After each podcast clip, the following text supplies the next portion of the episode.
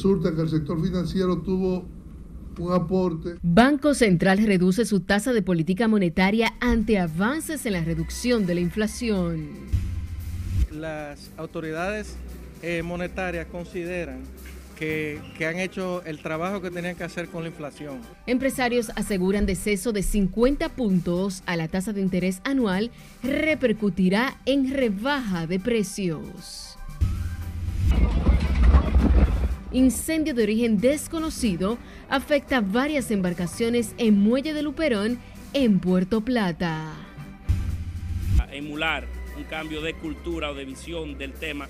Presidente encabeza Consejo de Ministros para tratar seguridad ciudadana, economía y reforestación. Pero le pedimos que vamos a concentrarnos en la curul. En el Congreso Nacional, Alfredo Pacheco se molesta por la falta de trabajo de los diputados y cierra la sesión. Con mucha tos, mucha dificultad para respirar. Autoridades sanitarias exhortan a jóvenes a evitar consumo de juca y cigarrillos electrónicos. Don Mario eh, ha decidido pasar gran parte de su tiempo aquí en la República Dominicana. Y el gobierno dominicano otorga nacionalidad al periodista y escritor Mario Vargas Llosa.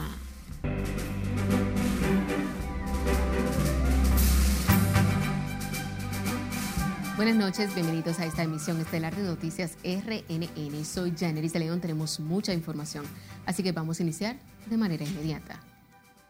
Lo hacemos con el Banco Central que informó este miércoles que decidió reducir su tasa de interés de política monetaria en 50 puntos básicos de 8.50% a 8% anual. La entidad regula el sistema financiero, tomó la decisión ante el retorno de la inflación al rango meta. Escale nos cuenta.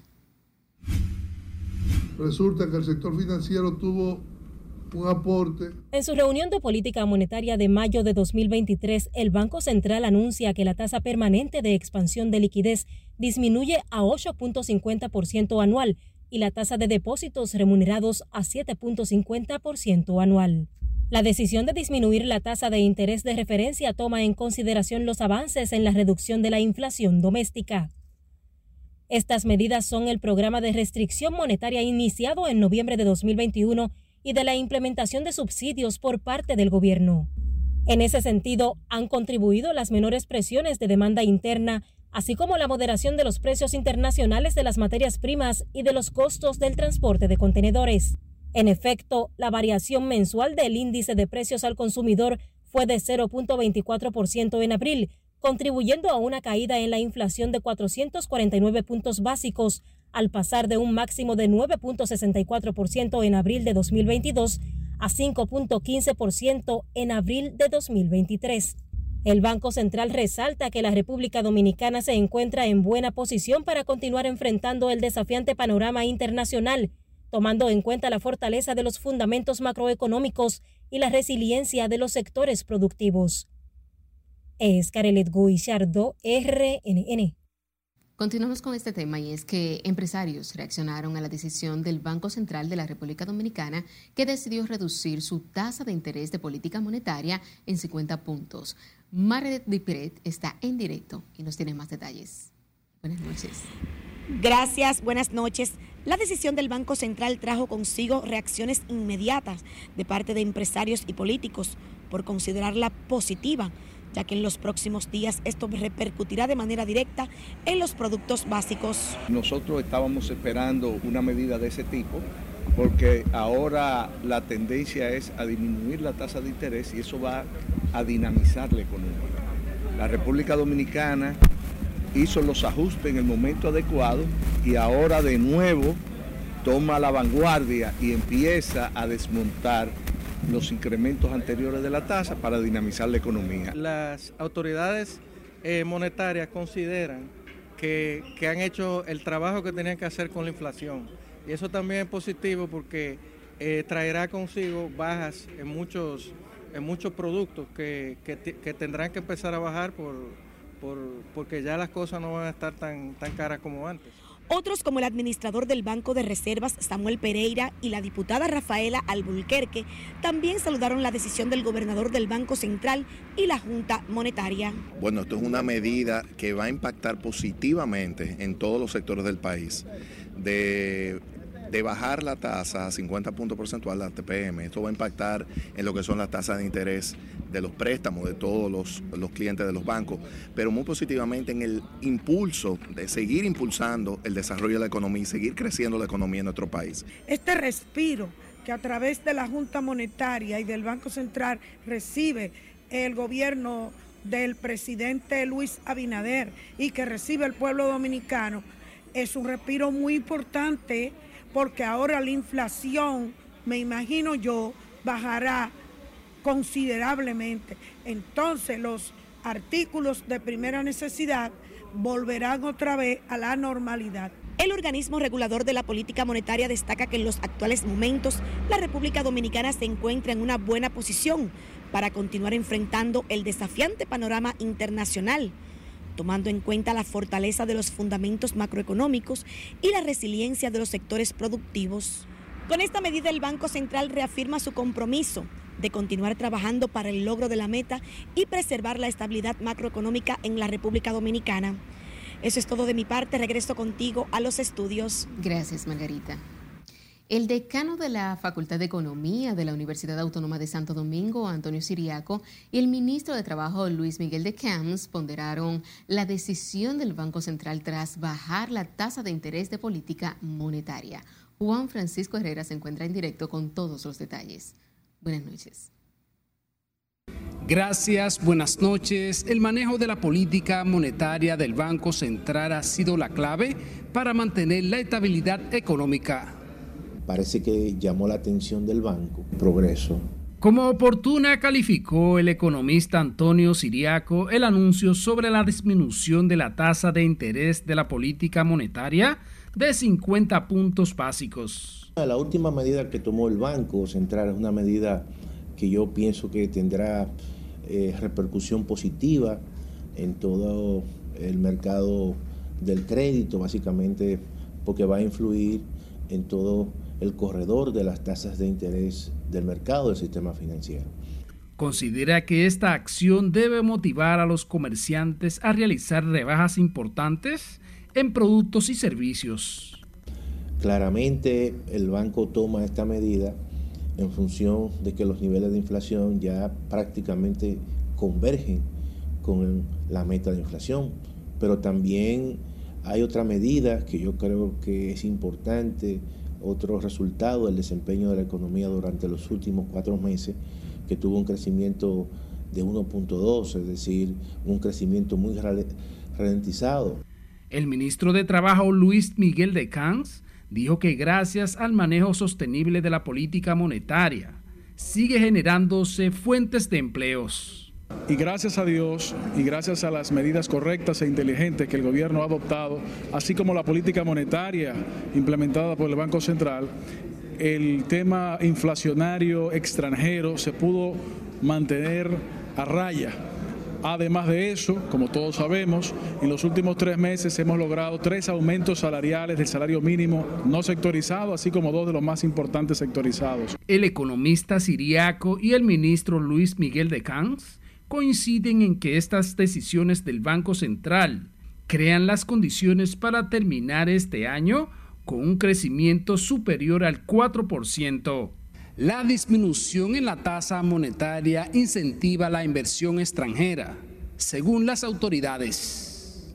Vuelvo contigo al estudio. Gracias, Juan.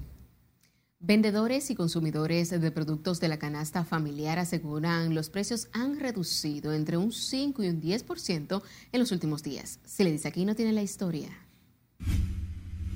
En mercados de la feria ganadera los precios han comenzado a descender, aseguran los clientes y comerciantes. Entre los rubros que han bajado sus precios están el plátano, cebolla, papa y huevo.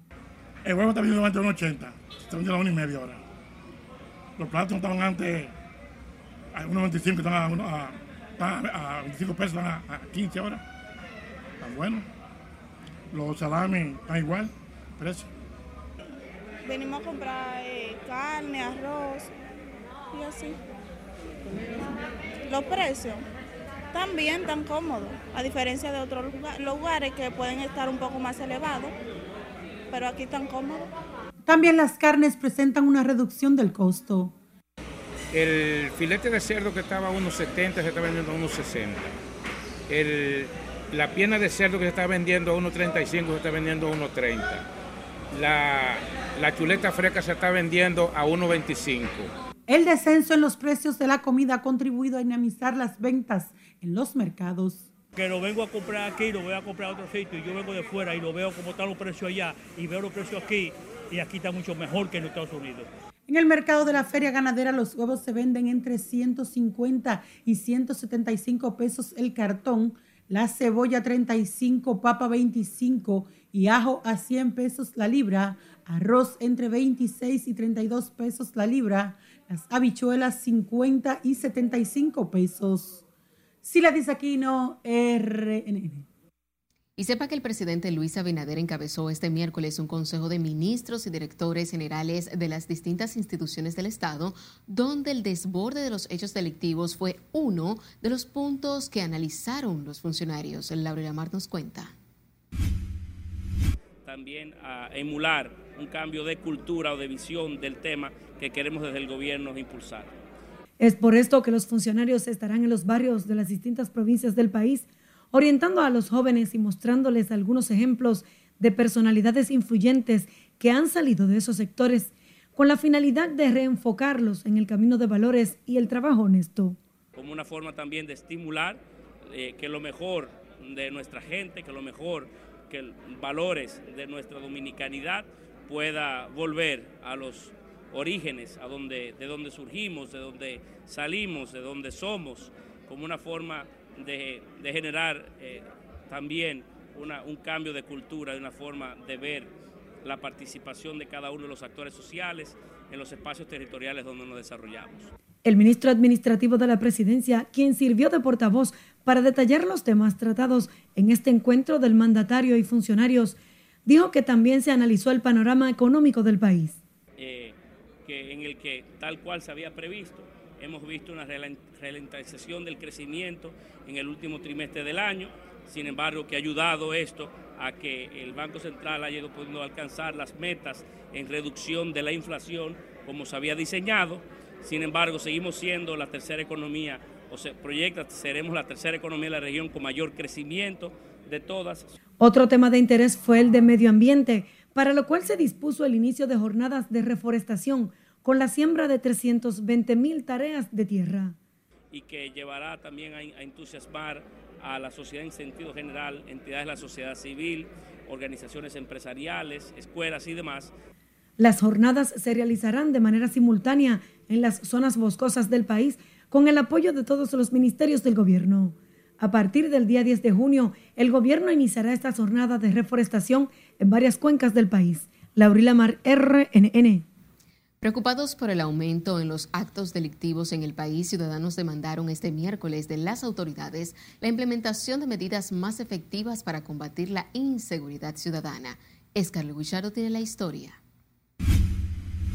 Personas que somos de trabajo, no está preocupando eso. Ante el auge de la delincuencia en los barrios del país, ciudadanos piden a las autoridades incrementar el patrullaje preventivo a nivel nacional. Los asaltos a mano armada a plena luz del día y el azote de las bandas de antisociales llevan desasosiego a las familias dominicanas que temen ser víctimas de desaprensivos. Pero tiene que hacerse un esfuerzo, un esfuerzo, yo diría, en común entre los vecinos, la junta de vecinos y todo, y todo a la persona de todos esos barrios marginados que traten de acabar con esa banda contribuyendo con la Policía Nacional.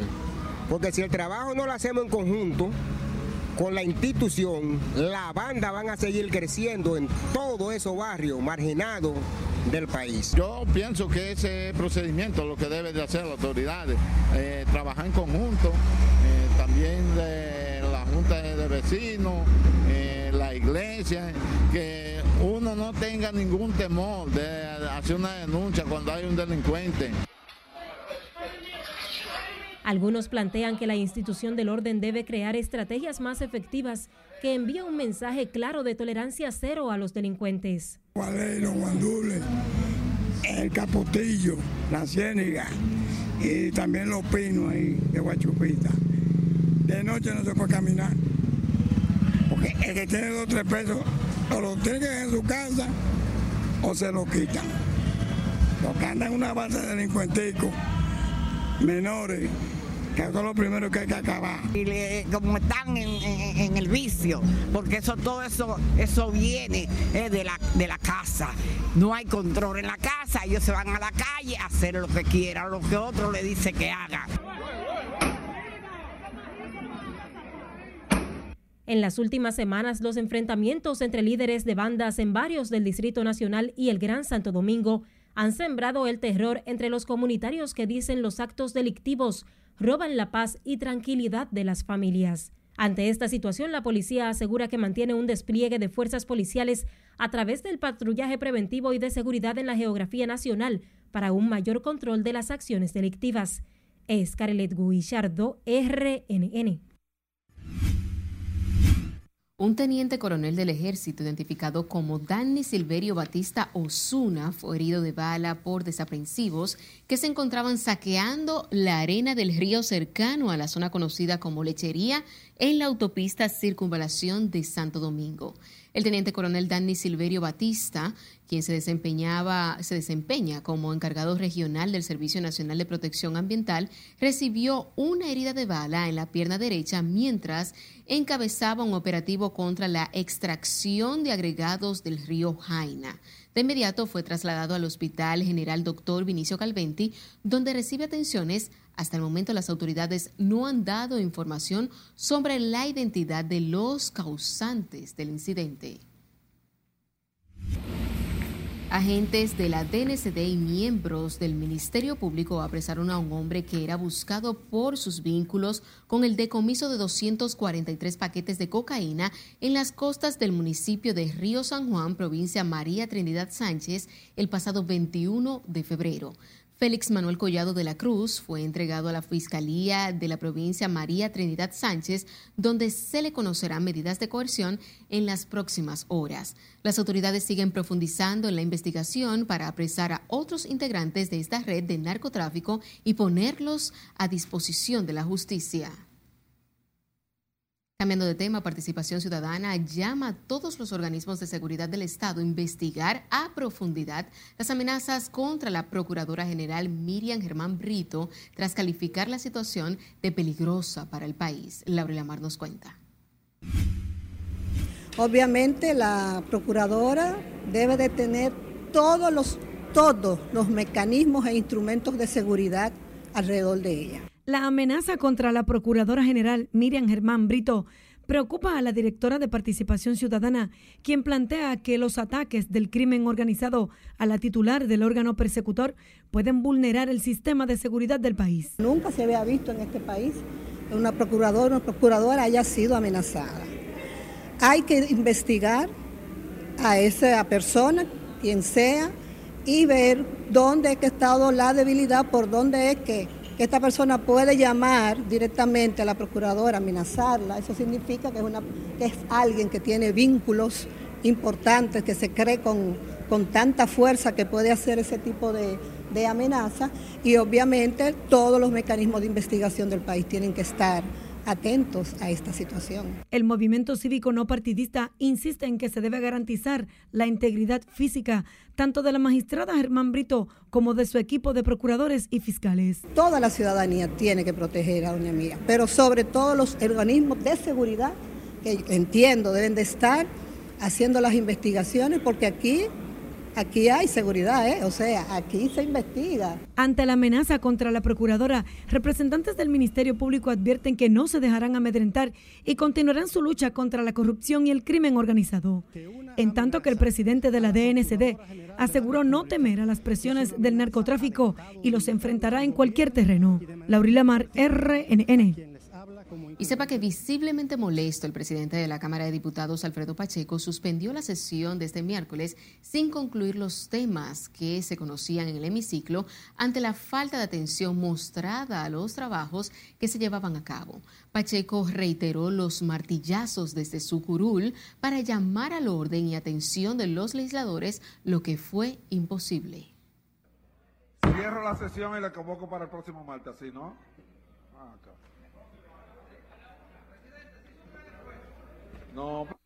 Tenía el quórum suficiente para realizar las votaciones, varios diputados ignoraron los llamados al trabajo y provocaron el malestar del presidente de la Cámara Baja, Alfredo Pacheco. sino que lo podemos también ver en procesos de África y Asia, en donde vemos muchos retrocesos respecto de la consolidación de la democracia. Es tiempo de nuestro primer corte comercial de la noche. Al volver, organismos internacionales admiten debilidades en lucha contra la corrupción. Los exfuncionarios José Ramón Peralta y Donald Guerrero, presos por caso Calamar, buscarían una variación de la medida este jueves con el objetivo de mantener el ritmo de producción de nuestra oferta exportable. Y presidente Luis Abinader inaugura la feria agropecuaria. No le cambie.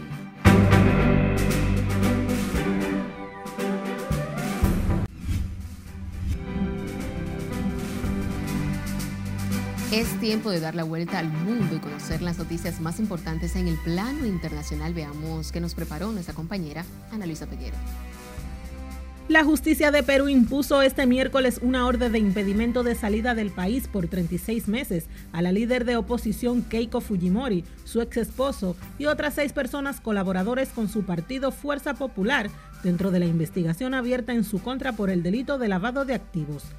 La líder fujimorista, que ya ha estado en prisión preventiva en dos ocasiones, está acusada de lavado de activos, un delito en torno al caso Cocteles, por los presuntos aportes ilícitos en las campañas electorales del 2011 y 2016.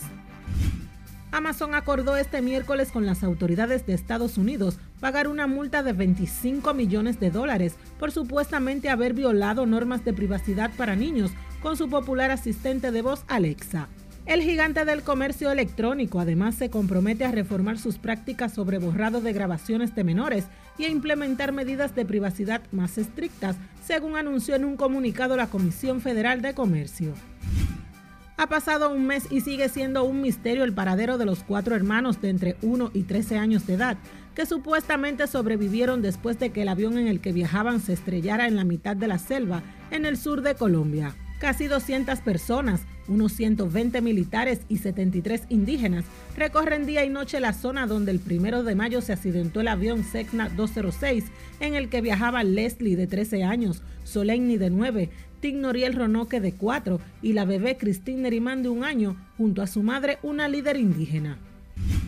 Tres personas que iban a bordo de una motocicleta perdieron la vida a causa de un derrumbe en una carretera del estado Meridad donde se han registrado varias afectaciones debido a las intensas lluvias en Venezuela en las últimas horas, informó este miércoles la Protección Civil. El director de la institución en Meridad, Luis Lobo, confirmó en declaraciones a una emisora local que los fallecidos eran miembros de una misma familia, quienes se trasladaban por la vía cuando fueron alcanzados por un corrimiento de tierra y escombros que se deslizaron y obstruyeron la carretera.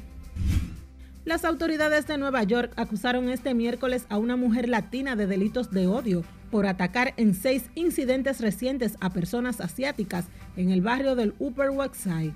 La Fiscalía de Manhattan indicó en un comunicado que Camila Rodríguez, de 29 años, atacó a las víctimas sin provocación en varios incidentes a lo largo del mes y medio en una misma zona del barrio situado al oeste del Central Park. Un lobo marino fue reintroducido este martes al mar en Argentina, luego de ser rescatado semanas atrás fuera de su hábitat por la Fundación Mundo Marino en una playa de la provincia de Buenos Aires con una herida profunda alrededor del cuello. La organización argentina dedicada a la asistencia de fauna marina devolvió hoy al Océano Atlántico a un macho juvenil de la especie dos pelos sudamericano en las costas de San Clemente del Tuyú, a unos 320 kilómetros al sur de Buenos Aires, tras una rehabilitación de casi tres semanas en el centro de rescate. En las internacionales, Ana Luisa Peguero, RNN. El presidente Luis Abinader junto a una comitiva oficial y empresarial realizará este jueves un viaje a la República Cooperativa de Guyana para agotar una agenda de trabajo que incluye reuniones bilaterales, inauguración de la Embajada Dominicana en Guyana y el inicio de relaciones entre ambas naciones. El mandatario y la comitiva que le acompaña tienen previsto salir en horas de la mañana desde el Aeropuerto Internacional de las Américas. Entre las actividades programadas a la llegada del mandatario a Guyana está prevista una reunión bilateral con el presidente de la República Cooperativa de Guyana, Mohamed Irfan Ali. Organizaciones internacionales aseguran que países de América Latina y el Caribe todavía tienen debilidades en las acciones para la lucha en contra de la corrupción. La Red Argentina de Cooperación Internacional y Alianza ONG consideran que se debe trabajar con más enganche en el fortalecimiento de las instituciones públicas y el combate contra el incremento del crimen organizado y otras fuentes de violencia. Me parece que América Latina y el Caribe tienen muchas cuentas pendientes todavía respecto de lo que es la consolidación de la democracia. Siempre temas como aumentar la transparencia, aumentar la rendición de cuentas, son temas que nos quedan pendientes, no solamente para República Dominicana, sino también para otros países de América Latina y el Caribe. Y nos parece que lamentablemente esta transición democrática no se está dando solamente en la región, sino que lo podemos también ver en procesos de África y Asia, en donde vemos muchos retrocesos respecto de la consolidación de la democracia. Y es siempre importante recordar el rol que tienen las organizaciones de la sociedad civil para fortalecer la democracia. Es, importante reconocer de que a pesar de los avances en algunos contextos latinoamericanos, estamos experimentando retroceso en la implementación de las políticas democráticas. Y es por eso que existen eventos como este, en donde la sociedad civil se empodera y promueve el involucramiento de la ciudadanía y de los diversos actores de la sociedad en la promoción de la democracia, participando activamente. Este miércoles, el Foro por la Democracia en su sección de trabajo en la República Dominicana abordaron la problemática en donde distintos actores sociales y líderes de opinión estarán liderando conversaciones propositivas para la búsqueda de soluciones ante los desafíos ya presentados. Los exministros Donald Guerrero y José Ramón Peralta acudirán mañana jueves ante la segunda sala penal de la Corte de Apelación del Distrito Nacional en procura de lograr que le varíen la medida de coerción. La coordinadora del juzgado de la instrucción, magistrada Kenia Romero, dispuso el pasado 4 de abril, de abril 18 meses de prisión en la cárcel de Najayo contra José Ramón Peralta y Donald Guerrero por su alegada participación en la operación Calamar. La defensa de ambos imputados argumentan que tienen suficiente arraigo para ser favorecido con la imposición de una medida de coerción distinta a la prisión preventiva. El aspirante presidencial del Partido de la Liberación Dominicana, Abel Martínez, aseguró que la oposición política ha interpretado a su conveniencia las declaraciones del secretario general de esa organización, Charlie Mariotti, cuando dijo que la gente simpatiza por el PLD, pero no con su candidato a la presidencia. Margaret Ramírez, con los detalles. Nuestros adversarios lo malinterpretan a su manera. Para Abel Martínez, la situación que enfrenta es que parte de la población aún no lo identifica como el candidato presidencial del Partido Morado para el 2024. Y eso es lo que dice, quiso expresar la segunda figura política del PLD, Charlie Mariotti. Para revertir esta realidad, asegura ha iniciado una serie de trabajos políticos junto a la militancia PLDista en todo el país. Es que mucha gente, la población, una parte importante de ella, no del PLD, sino de simpatizantes, y además de, de personas que quieren ir a votar en la elección del 2024, lo que aún no saben es que el candidato Abel Martínez es candidato presidencial para el 2024 y eso ya ha comenzado a cambiar. Martínez, reconociendo sus deficiencias, dijo que aún tienen gran oportunidad de crecimiento por su baja tasa de rechazo frente a los demás candidatos. El candidato del Partido de la Liberación Dominicana tiene una tasa de rechazo por debajo de 8% y otros aspirantes presidenciales tienen la tasa de rechazo por encima del 40%. Tenemos una gran oportunidad de crecimiento. En rueda de prensa, Abel Martínez entregó a su bloque un proyecto de ley que eliminaría el anticipo tras asegurar que las micros, pequeñas y medianas empresas están al punto de la quiebra. Esto viene a ahogar a las empresas, bloquea el desarrollo, provoca más informalidad y eso no aguanta más. En las próximas horas lo vamos a suscribir para de conformidad como lo establece el reglamento de la Cámara de Diputados y la Constitución de la República, depositarlo en la Secretaría General Legislativa. En ese sentido, muchas empresas tienen que endeudarse para poder pagar el anticipo y cuando van a endeudarse están teniendo una de las tasas de interés más altas de los últimos 10 años. El exministro de Economía y ahora coordinador del programa del gobierno del candidato Abel Martínez, Ariel Jiménez, recordó que mediante decreto en el 2019 y el 2020, el gobierno peledeísta eliminó los anticipos. El anticipo es el impuesto que deben pagar las empresas en base a las ganancias proyectadas a futuro. Margaret Ramírez, RNN. Con la presencia del presidente Luis Abinader fue aperturada la octava Feria Agroalimentaria 2023, considerada la más grande del Caribe en materia agroindustrial, donde han recibido unos 170 compradores internacionales provenientes de 32 países del mundo. Jesús Camilo, tienes más detalles en directo. Vamos a pasar contigo. Buenas noches. Muchas gracias, buenas noches. La República Dominicana es líder mundial en la exportación de cacao orgánico, posición que se busca alcanzar con otros rubros criollos a través de esta feria. Reafirmando nuestro compromiso de apoyar la promoción de nuestros productores dominicanos. La Feria Agroalimentaria 2023, organizada por la Junta Agroempresarial Dominicana y el Centro de Exportación e Inversión, tiene como propósito la promoción internacional de alimentos, bebidas y tabaco, entre otros rubros, con el objetivo de incrementar las exportaciones agropecuarias y establecer contactos de negocios con 170 nuevos compradores de 32 países del mundo. El presidente Luis Abinader destacó que la feria se constituye en el espacio ideal para que exportadores y compradores internacionales estrechen lazos comerciales. Asumimos el compromiso real de dinamizar el aparato productivo del sector agropecuario y agroindustrial como una prioridad nacional que nos condujo a la ejecución de un agresivo programa de apoyo financiero al sector con el objetivo de mantener el ritmo de producción de nuestro oferta exportable y estar así en excelentes condiciones para aprovechar de manera efectiva las oportunidades de colocar nuestros productos en los mercados internacionales.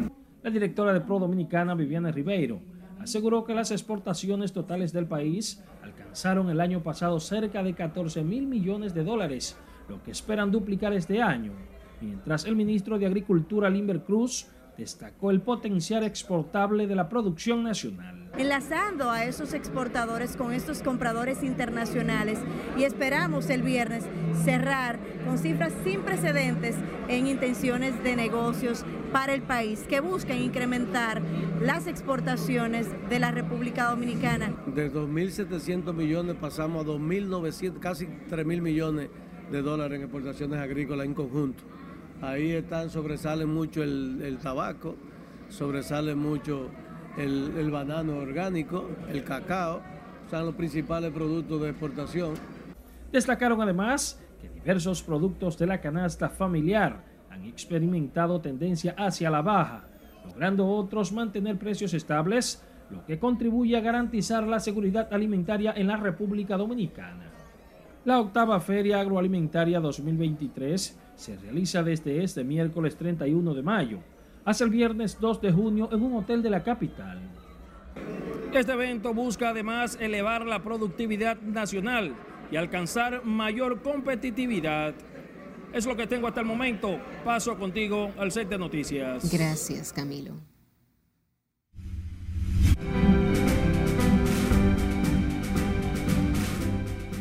Bueno, en materia económica, el Banco Central tiene muy buenas noticias ya que decidió reducir la tasa de política monetaria ante la reducción de los niveles de inflación. Vamos a ver esta y otras noticias económicas de la mano de nuestro compañero editor Martín Adames. Buenas noches. Así es, ante el cumplimiento del principal objetivo del incremento de la tasa de política monetaria, que es ubicar el nivel de inflación en un rango de 4.0% a 5.0%, el Banco Central decidió este miércoles reducir 50 puntos básicos hasta ubicarla en 8.0% anual. Vamos a recordar desde cuándo inició esta política de incremento de la tasa de política monetaria en noviembre de 2021 y vemos cómo fue gradualmente elevándose ante los niveles de inflación que teníamos en ese momento, que eran bastante altos, altos por una serie de factores externos, estable en lo que fue los meses de 2023 y empieza a reducir drásticamente en mayo ante el cese de la inflación. Vamos a ver otro gráfico que también explica cómo en la medida en que era subida la tasa de política monetaria, iba reduciendo el nivel de inflación en el país, medido principalmente por el índice de precios al consumidor. Vamos a ver entonces lo que pasó en 2023 y cómo llegamos de 7.24% en enero hasta 4.50 en mayo, que es la razón que lleva al Banco Central a decidir un ciclo de reducción gradual de la tasa de política monetaria. Vamos a continuar con las demás informaciones del ámbito económico. El Banco Central de la República Dominicana redujo hoy 50 puntos básicos a su tasa de interés de política monetaria, debido a que para el mes de mayo los modelos de pronósticos indican que la inflación interanual se reducirá a un 4.5%, colocándose así dentro de la meta establecida de 4 más 1%. Con esta reducción, la tasa de política monetaria pasa de 8.50% a 8.0% anual.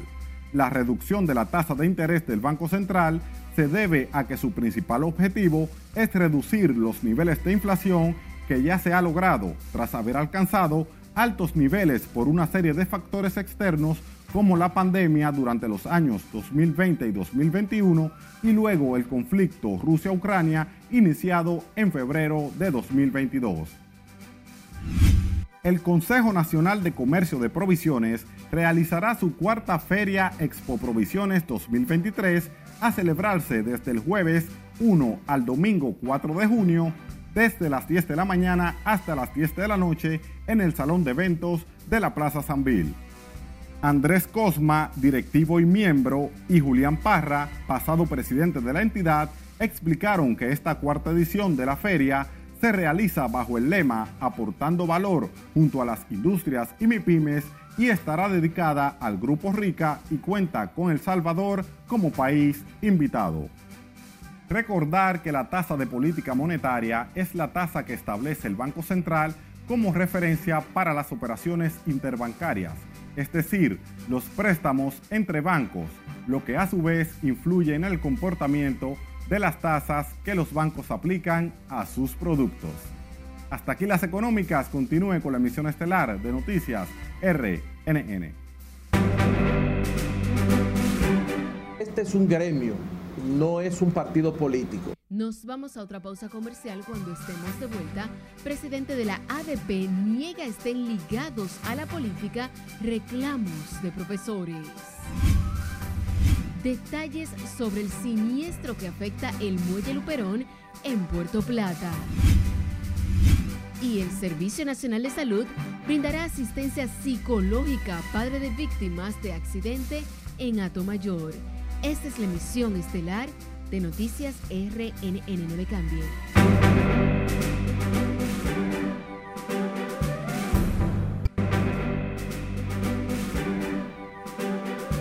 Gracias por su sintonía. Seguimos con más informaciones. La Asociación Dominicana de Profesores defendió este miércoles la calidad de los docentes agrupados en ese gremio y negó que las movilizaciones en demanda de reivindicaciones estén movidas por intereses políticos. no tiene la historia. La educación es lo único que garantiza un buen futuro para la sociedad dominicana.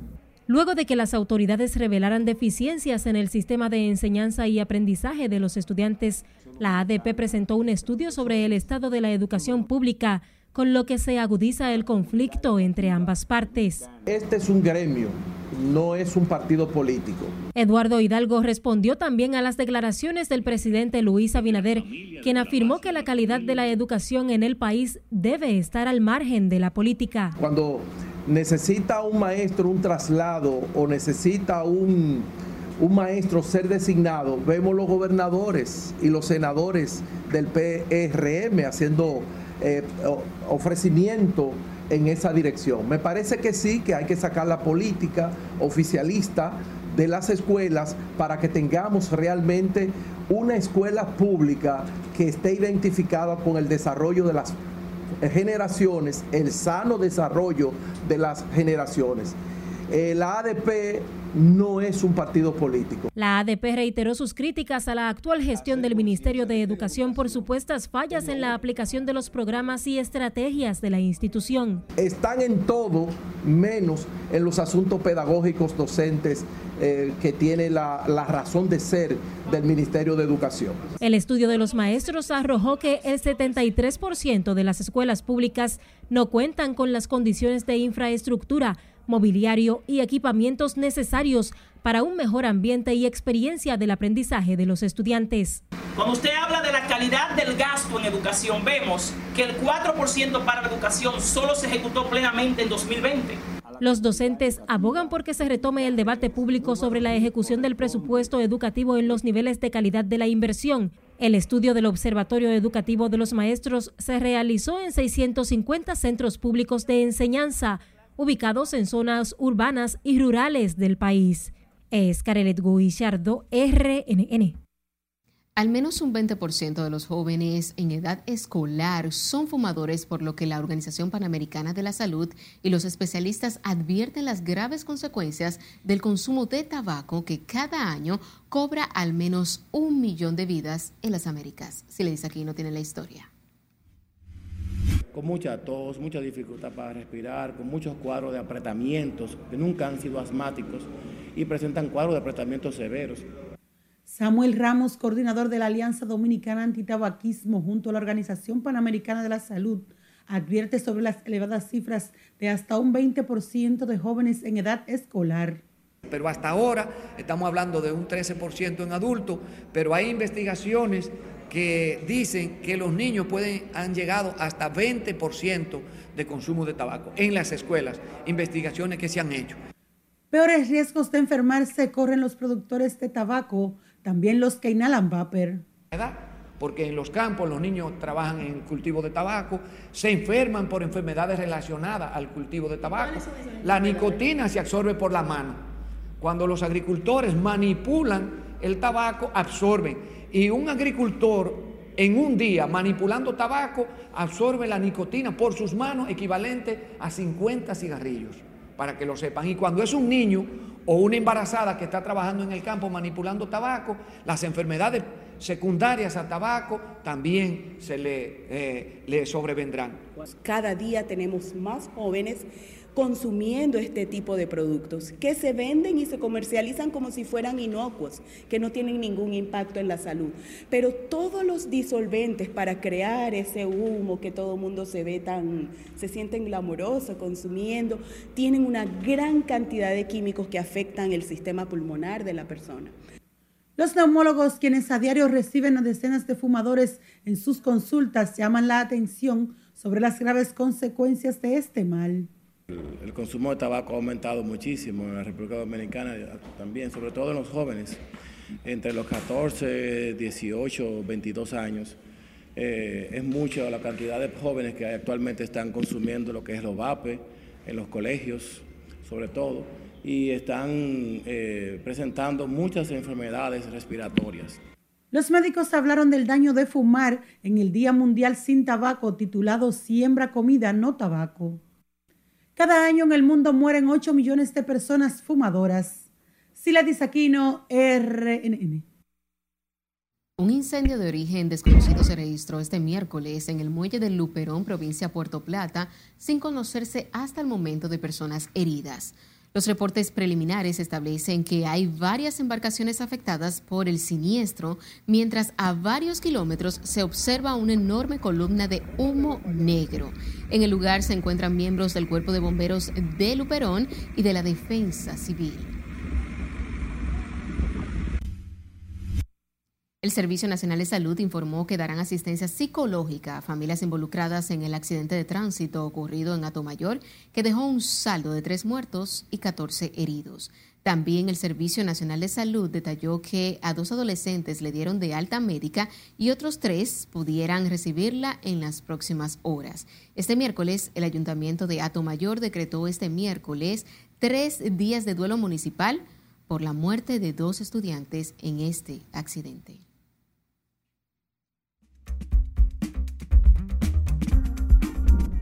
Hola, muy buenas noches. Para lo que queda de esta madrugada tendremos aguaceros con tronadas hacia el interior del país hasta las primeras horas de la noche debido a la incidencia de una nueva vaguada. En la madrugada, los aguaceros y tronadas serán más frecuentes en la costa sur. Para mañana jueves, la misma vaguada asociada a un sistema de baja presión se ubicará sobre nuestro territorio, aumentando notablemente el contenido de humedad. Se pronostica que desde las primeras horas del día ocurrirán aguaceros dispersos y tronadas sobre poblados en el litoral costero sur y la porción oriental del país, pero posibles lluvias se generarán cerca del mediodía sobre las porciones noroeste, norte, noreste, cordillera central, Valle del Cibao y zona fronteriza. En la noche la actividad de lluvia disminuirá gradualmente informamos a la población que la temporada ciclónica 2023 inicia formalmente mañana primero de junio, por lo que exhortamos a estar atentos a los boletines e informes proporcionados por las autoridades pertinentes. La sensación térmica continuará bastante calurosa sobre el país debido al viento del sureste y la época del año. Por tal razón, se recomienda a la población ingerir suficientes líquidos, vestir con ropa ligera y no exponerse directamente a la radiación solar. Hasta aquí el informe del tiempo. Recuerde seguir el pronóstico meteorológico en nuestras redes sociales y continúe con la emisión estelar de Noticias RNN.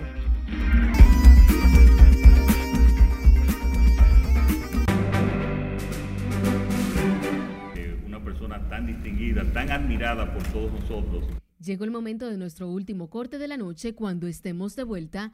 Presidente Luis Abinader entrega ciudadanía al escritor peruano Mario Vargas Llosa.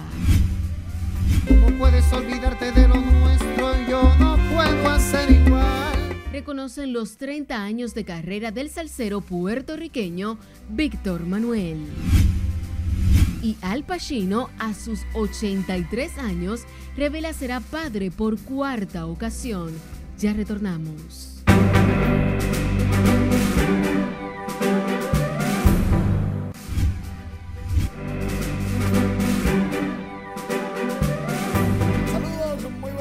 Iniciamos la entrega deportiva hablando de los dominicanos en el béisbol de las grandes ligas. Comenzamos con Gary Sánchez, que qué primer cuadrangular de Gary Sánchez con los padres de San Diego. De hecho, el primer cuadrangular en esta temporada, recién llegado en su segundo partido con los padres, ya Gary Sánchez está produciendo. Eso es diciéndole a los metros, me dejaron libre y aquí estoy mejor. Ese cuadrangular de Gary Sánchez fue de 406 pies y tiene 155 en toda su carrera, aunque en el noveno San Diego perdió de Miami 2 por 1. Los Marlins pudieron fabricar dos vueltas en el noveno y ganar el juego. Jamer Candelario por todo el jardín central del Dodger Stadium conectó. ¡Qué palo el de Jamer! La mandó al morro de Montecristi, 405 pies. Washington le dio una pela a los Dodgers, 10 carreras por 6. De 3-2 bateó, bateó Jamer con 3 vueltas producidas, lleva 25, dos bases por bolas, una base robada. Oh, hasta robó base. Y ese cuadrangular fue su número 7, José Sirí, en el Wrigley Field. Conectó su cuadrangular número 10. Ya tiene 10 el rayo. 21 en su carrera, 411 pies. Tampa Bay le ganó a los Cubs de Chicago 4 carreras por 3. Sirí remolcó su carrera número 22. Recibió una base por bola. Batea 245. Wow. Sirí, 10 honrones. Pero los que batean honrones ahora mismo tienen 5 y 6. Bueno, los dominicanos, porque ahí ya Alonso tiene 20. Emmanuel Valdés en el Fenway Park por la parte izquierda y se fue. Oh, sí. así como piquerita. 356 pies. Sí, fue cuadrangular. El número 4 de Manuel Valdés en la campaña. El venezolano Miguel Cabrera consiguió tres hits en el juego de este miércoles con Detroit y avanzó al puesto número 5 en la lista de todos los tiempos de bases alcanzadas, superando a Ken Griffey Jr. Y en nuestra página web hay muchísimas informaciones para que usted esté entretenido leyendo deportes y mucho más. Pero por ejemplo, Novak Djokovic fulmina a Fusovic y va a la tercera ronda del Roland Garros o abierto de Francia francés. Pero también Nueva York está metido en un lío por estar hablando de cosas de políticas.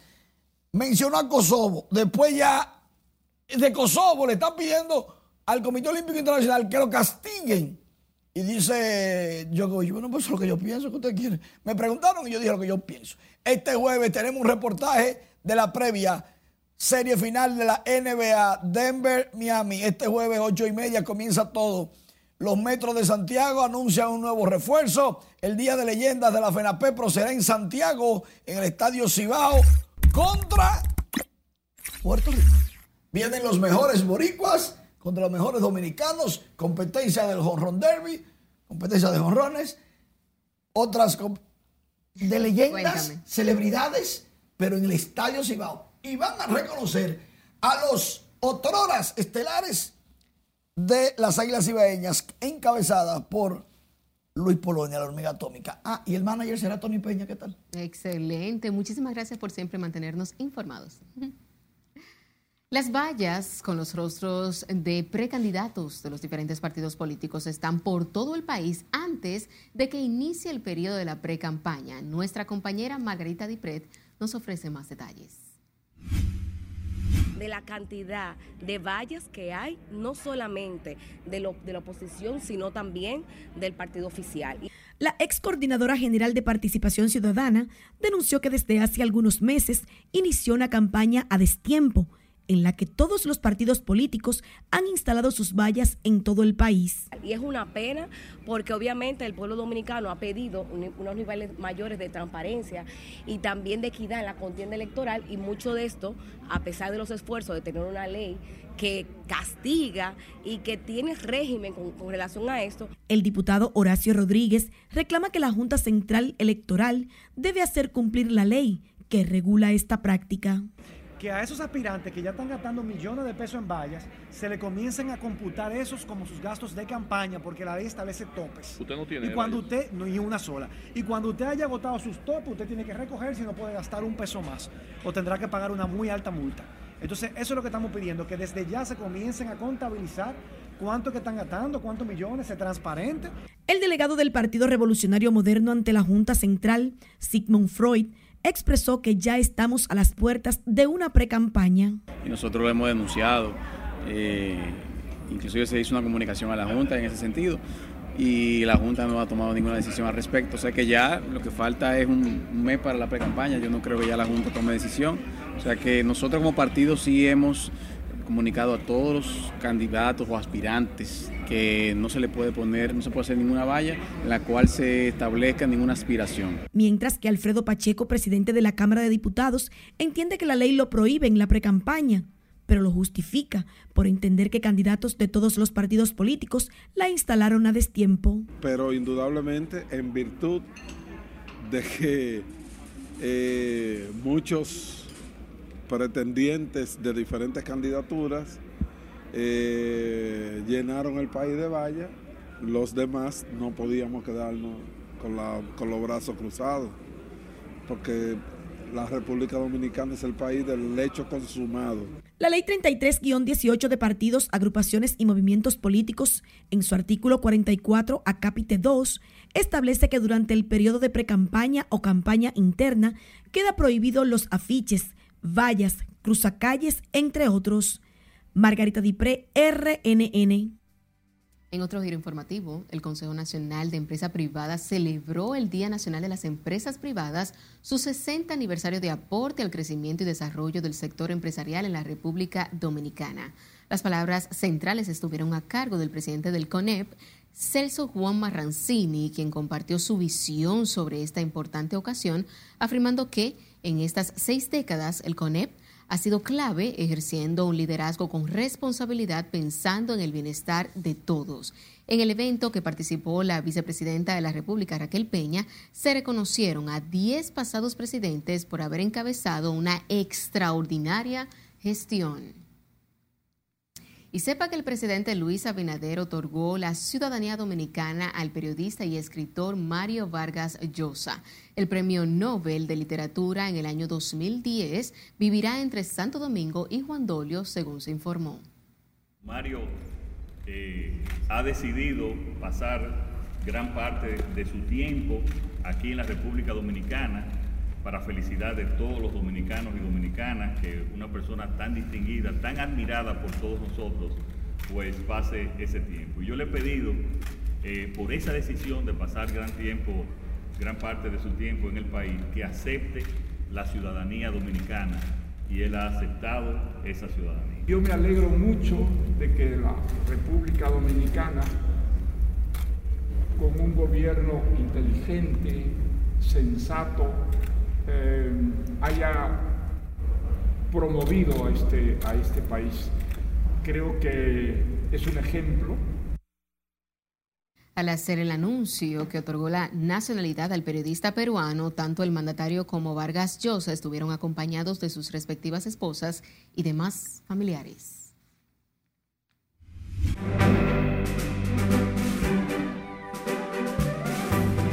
Víctor Manuel es reconocido y Al Pacino tendrá su cuarto hijo a los 83 años. Estas y otras noticias del mundo artístico con nuestra compañera Ivonne Núñez. Buenas noches.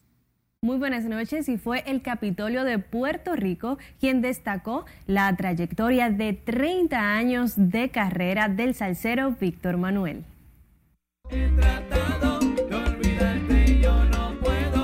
El cantante y compositor de salsa Víctor Manuel fue reconocido en el Capitolio de Puerto Rico por su trayectoria musical de 30 años como solista. No se pueden imaginar la cantidad de emociones que pasan por mi corazón en este momento al ser 30 años de carrera. Toda la gente que me vio crecer, lo primero que se me ocurre es darle gracias al Señor, declaró Manuel en su discurso. El actor de Hollywood Al Pacino se convertirá en padre de nuevo a los 83 años. Su pareja Nord de 29 está esperando un hijo según múltiples informes. El intérprete, más conocido por sus papeles en Scarface y The Good Father, tiene otros tres hijos.